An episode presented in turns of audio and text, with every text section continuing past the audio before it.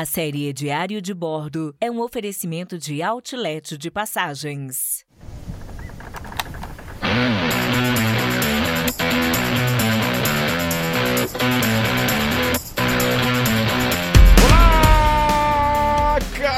Audiespec! Eu sou o Foca e essa é a série Diário de Bordo 2022. Orgulhosamente apresentada por Outlets de Passagens. Estamos aqui para levar você, ouvinte querido, juntinho com a gente por mais um dia da nossa saga por terras mexicanas. E hoje prepara as canelas que o dia vai ser longo.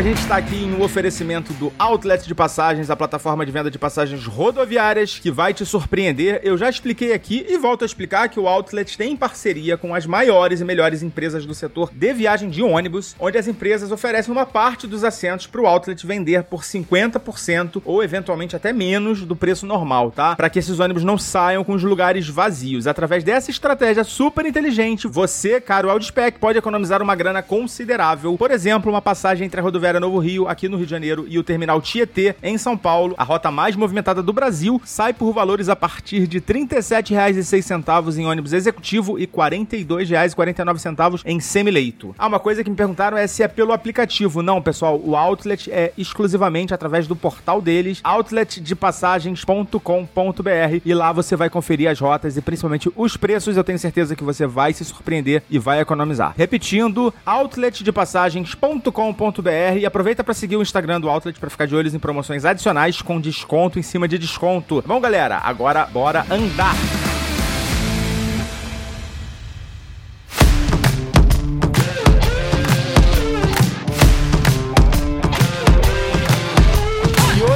Mais um dia de passeio aqui pelo México, que salvo engano é o tema do nosso último episódio aí do Despachados de AZ, lançado aí antes da série, Diário de Bordo, e nós vamos honrar a tradição despachada e desbravar aqui a região de Tulum. Então pega a pipoca ou cafezinho e vem com a gente na nossa saga pela Riviera Maia. Se você não conhece a história das Américas, contextualizar um pouquinho aqui, gente. É, não sei se todo mundo conhece a história das Américas, mas antes da colonização, né, a, europeia, existiam muitos povos e muitas civilizações, algumas delas muito organizadas aqui nas Américas, né? E no México existiam pelo menos dois grandes impérios que foram os astecas, que ocuparam uma região muito grande do, do território do que hoje é o México, tá? E os maias, que em um passado distante bebiam suas margueritas e morritos aqui por areias que hoje estou tendo o prazer de afundar os meus pés. Além da península do Icatã, que é onde a gente se encontra no momento, tá? O império também ocupava uma parte do território da Nicarágua e todo o, território do Belize. E se os maias não se destacavam assim por uma extensão territorial tão impressionante, eles possuíam uma cultura muito evoluída até mesmo para os padrões europeus da época, tá? Essa cultura foi desenvolvida durante milhares de anos. Eles possuíam uma escrita sofisticada, arte, arquitetura, é, matemática e um dos aspectos mais conhecidos que diz respeito a, ao povo maia, né, que ocupava aqui essas terras, é a astrologia. Você provavelmente já deve ter ouvido falar do calendário maia, que é um calendário totalmente diferente do nosso, tá? Que a gente utiliza hoje, mas certamente um feito e tanto para a época, dado que era muito preciso, tá? E os ciclos deles ajudavam os povos, tanto na organização lá do, do seu calendário civil, quanto das rotinas deles lá em relação à, à agricultura, né? Período de chuva, seca. Isso com certeza fez muita diferença na, na evolução da própria sociedade. Mas agora fecha aqui o parênteses do telecurso segundo grau e vamos para a estrada, tá? O nosso principal destino na região de Tulum hoje é justamente o sítio arqueológico que existe lá. É, a cidade de Tulum fica a 60 e poucos quilômetros aqui de Playa, uns 130 de Cancún. É, eu já falei isso, mas para fazer os passeios da região é melhor se hospedar aqui em Playa. É uma mão na roda, na verdade. A gente economiza aí no barato uns 100 km por dia de estrada. E aí, pô, isso multiplicado por vários dias, né? Faz as contas aí, né? A entrada do parque, né, desse sítio arqueológico fica bem na entrada da cidade. É do lado esquerdo da estrada, então precisa fazer um retorno alguns metros depois, né? Ou uma pequena bandalha, né? Que é como a gente chama aqui as manobras veiculares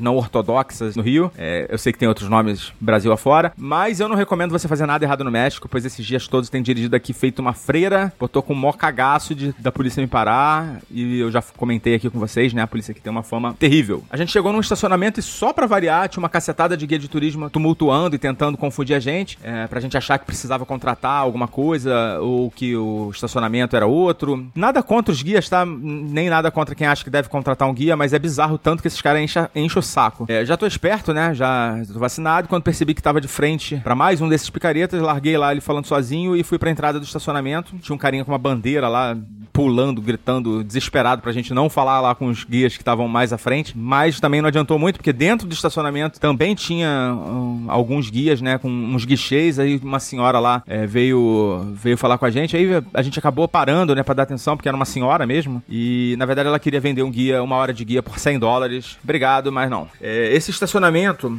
ele é um estacionamento bem grandão, tá? Ele fica num, no meio de um complexo, assim, comercial, com umas lojas e com algumas atrações, tipo uma torrezinha, um brinquedo, de, tipo um brinquedo de, de parque de diversões pequeno, né? E esse estacionamento, ele fica a um quilômetro da bilheteria, tá? De onde você compra os seus tickets para entrar no, no sítio arqueológico. E, cara, eu não sabia disso, não sabia desse detalhe que a gente ia ter que andar tanto. Fui de chinelo e a minha esposa de sandália, e aí a gente encarou a caminhada, tá? Um quilômetrozinho do estacionamento até a bilheteria. Pra nossa sorte, a gente escolheu um domingo, tá? E o parque tava abarrotado de gente. Domingo, por acaso, é, um dia que os mexicanos, eles não pagam para entrar, então é um dia que fica muito cheio, tá? O sol muito quente, rachando, rachando a nossa venta. O parque é lindo, tá? As ruínas dos palácios e templos, elas ficam em uma área bem ampla, toda gramada, bem cuidada. Os simpáticos lagartos monitores, eu não sei se eu já comentei sobre os lagartos aqui da, da região. Muitos lagartos para tudo que é lado. E lá dentro, tudo muito, muito bonito, tá? Infelizmente estava muito cheio e muito sol, assim, deu uma prejudicada e a gente já tava caminhando muito. Ah, outra coisa que eu esqueci de falar, eu não, eu esqueci de trazer minha, o meu chinelo, a minha havaiana, então eu comprei um chinelo é, aqui, né, no, no supermercado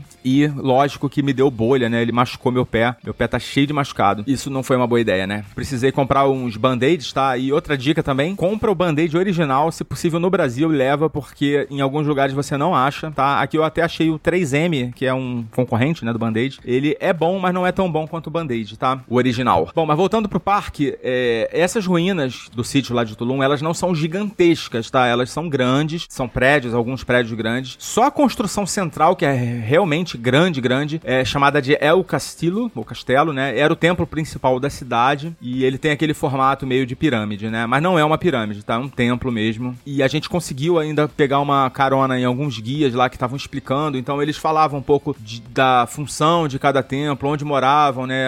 As principais é, personalidades, é, autoridades lá da, da, da, civilização daquele, daquela cidade, né? Então foi, foi bem legal, um passeio cultural maravilhoso, um lugar lindo. Assim, até porque o principal eu não ainda não mencionei, né? O mais impressionante do parque é a localização dele, que ele fica na beira de uma falésia. Impressionante, tá, gente? O visual é, que aqueles caras tinham era de cair uma certa parte do sistema digestivo da sua região infracostal. Ou de cair o queixo, se você preferir, né? Tem fotos lá no post, vai lá ver. Uma parte dessas falésias dá acesso a uma praia que se chama Praia Ruínas, muito criativo, né? Na verdade, davam acesso, pois atualmente não é possível, não é possível descer lá, uma vez que desde o advento aí do coronavírus eles fecharam o acesso. Tá uma pena, seria bastante refrescante, estava muito calor, já falei, né? Não sei se eu falei, mencionei que tava calor. É, seria muito legal tomar um banho ali com aquele visual. A gente ficou mais ou menos uma hora lá, andando lá dentro. Lá também é bem grande, né? Logicamente que é, o acesso é, fica a um quilômetro. Com certeza a gente andou muito mais do que isso, né? Só para chegar no, no, Entre a bilheteria e o, e o sítio já tem um outro trecho de caminhada. Então, assim, andamos pra caramba e o pior ainda tava por vir.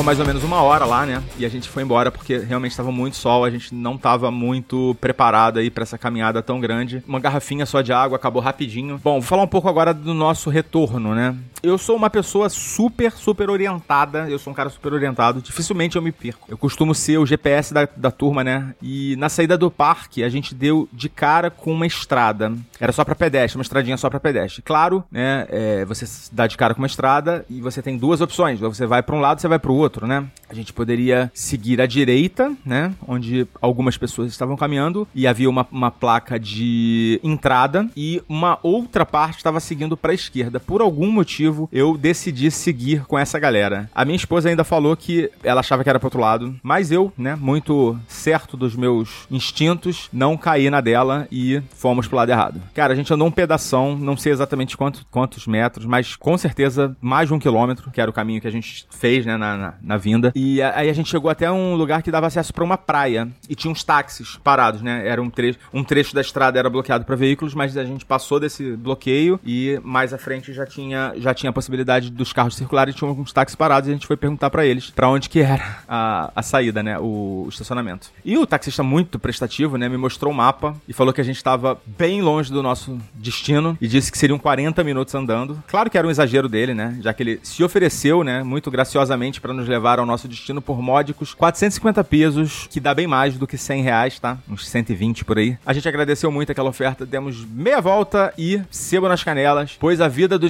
do despachado não é mole, não é moleza. E a gente encarou a caminhada de volta num sol tremendo e a gente voltou aquele pedaço que a gente tinha andado errado. Andamos mais uns 500 metros de um pedaço que a gente ainda não tinha caminhado, para só então começar o 1 quilômetro final que dava acesso pro nosso pro estacionamento, né, para chegar no nosso carro. É, no caminho a gente parou para comprar uma água de coco, que eu perguntei se tava gelada, o desgraçado disse que tava, mas ela não estava nada gelada, foram os 50 pesos mais mal gastos da viagem. E nesse ponto aí o relacionamento do casal Foca já estava seriamente combalido, mas calma que o dia ainda está longe de acabar. Bom, depois desse périplo aí, perdidos pelo, pelas estradas de Tulum, a gente decidiu procurar um cenote, né? Um dos cenotes que a gente que a gente viu, aliás, um excelente artigo, tá, no Melhores Destinos que fala de vários cenotes aqui da região e a gente decidiu procurar o Gran Cenote. Ficava uns 15 minutos, tá? Por, é, seguindo por uma outra estrada, que era uma, uma, estrada que a gente ainda não tinha passado. E a gente decidiu ir para lá, tá? Quando a gente chegou lá,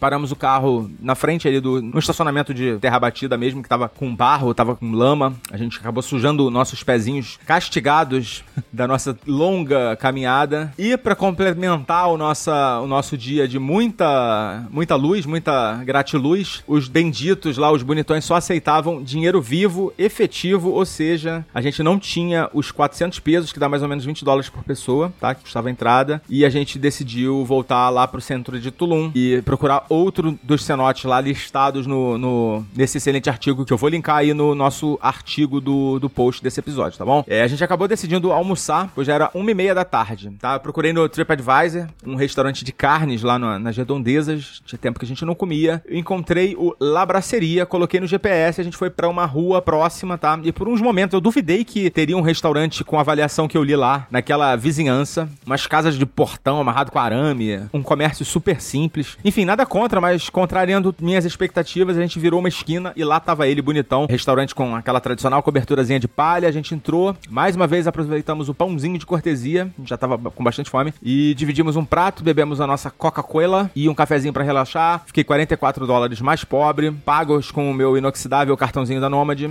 Já falei que o Nômade é muito bom, cara. Eu tô adorando aqui a minha experiência com o Nômade. E a comida tava bem gostosa, carne muito bem feita, tá? Mais uma vez, uma porção média, mediana para pequena, tá? Nada. Se você é um glutão, você vai ter que gastar mais do que a gente gastou, porque não vai dar para dividir os pratos. Mas a gente, com a estratégia dos pãezinhos, continua funcionando. Saímos bem alimentados aí do almoço no restaurante Labraceria, lá no centrinho de Tulum. Dali a gente escolheu outro cenote, que era o cenote dos Ojos, que significa dos olhos. Fica bem perto da entrada do Shell Ha, que a gente visitou há dois dias, né? Inclusive, a gente passou no acesso principal para fazer o retorno, pois era do outro lado da estrada, então a gente precisava fazer o retorno. E o próprio o acesso do Shell Ha é um dos poucos lugares ali que tem uma, uma passagem por cima, né, da estrada. E mais ou menos meia hora depois a gente estava chegando lá no Cenote dos Orros. É, lá eles aceitavam pagamento com cartão, sendo que eles cobraram 5%. Fazer o quê, né? Teve que pagar, porque senão a gente não ia conseguir curtir o cenote. Deu 42 dólares, né, pelos dois. Mais ou menos a mesma coisa lá do, do Gran Cenote, que a gente não conseguiu entrar. E aí a gente seguiu, a partir da entrada do, do Cenote, mais dois. Do Cenote não, desculpa, do estacionamento ali, mais dois quilômetros e meio por uma estradinha de terra bem ruim, tá? Bem sofrida. E eu aproveitei para testar a suspensão do meu Volkswagen Taos e foi aprovada. Sentei o cacete lá, o pessoal passando a 10 km por hora, eu mandei ver. Todos os cenotes, fica a dica aí para você que vai pra região. Tá, olha só, uma coisa legal. Todos os cenotes lá funcionam até as 17 horas, né, até as 5 da tarde. Fiquei meio preocupado porque a gente já chegou lá por volta das 15, né? Eu achei que fosse talvez fosse ser pouco tempo, mas foi tempo mais do que suficiente para aproveitar lá o, o, local, tá? E agora eu vou falar um pouquinho para vocês desse lugar incrível também, tá?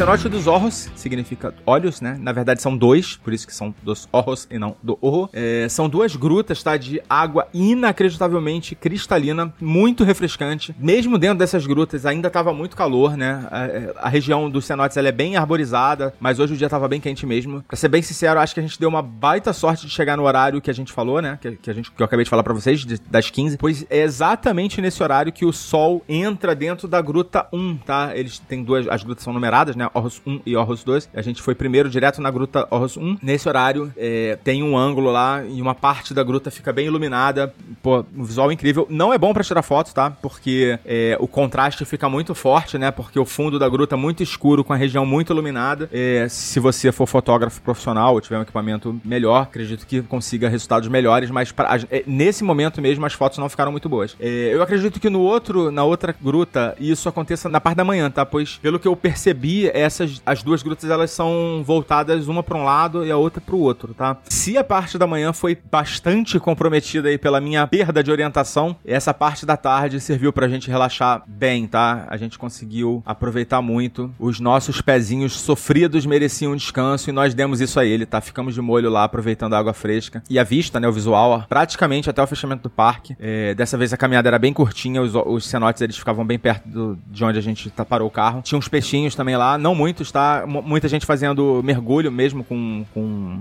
com, equipamento lá nesses cenotes. Acredito que deve ser bem legal. Cara, que é muito, muito legal mesmo. Eu vou colocar algumas fotos lá no post para ilustrar para vocês verem do que, que eu tô falando. É, fiquei muito, muito encantado. A gente aproveitou bastante lá. Ficamos até o finalzinho. Deu para descansar bem e desestressar, né? Porque a gente realmente ficou bem estressado na parte da manhã. Principalmente a dona Foca, né? Porque foi culpa minha, né? De ter, da gente ter se perdido. Lá na saída tinha umas barraquinhas de artesanato, tá? Um bar na área lá do, do cenote. A gente comprou uma lembrancinha e tal, nada demais. É, achei interessante porque eles montam mesmo uma estrutura ali para explorar, né? Que cada, cada, eu acho que são, são áreas particulares, né? Então cada, cada proprietário ali explora de uma maneira, tá? Esse foi o nosso principal cenote que a gente visitou, né? O único pago até o momento. Não sei se a gente vai visitar outros, mas assim achei que valeu demais, tá? Valeu muito a pena. E com o cair da tarde, a gente decidiu voltar pro ar condicionado do nosso apartamento e descansar mais um pouquinho, tá? Pegamos a estrada rumo à praia e chegando na cidade a gente parou novamente em outro supermercado, dessa vez o supermercado que se chama Super Chedraui, nome muito, né, bonito. E só mais uma curiosidade, tá, galera? Eu não pude comprar as cervejas que eu coloquei na cesta, pois já tinha passado das 17 horas. E é isso aí, aparentemente no México, aos domingos, pelo menos, né? Não sei se em outros dias você não pode comprar cerveja depois das 5 horas, vai entender. Uns pães e umas besteirinhas, né? Esse supermercado gigante, tá gigantesco, não era exatamente o que eu tava procurando, né? Uma vez que eu tava com meu pé zoado, mas a gente resolveu rapidinho. Bom, acho que eu nem preciso dizer, né, que nós encerramos o nosso dia assim que a gente colocou os nossos sofridos pezinhos na habilitação do Miguelito, que é o nosso Airbnb aqui. E é isso, galera. Esse foi o nosso sexto dia de viagem, passando aí da metade. Amanhã tem mais, tá? Foca na viagem. Tchau!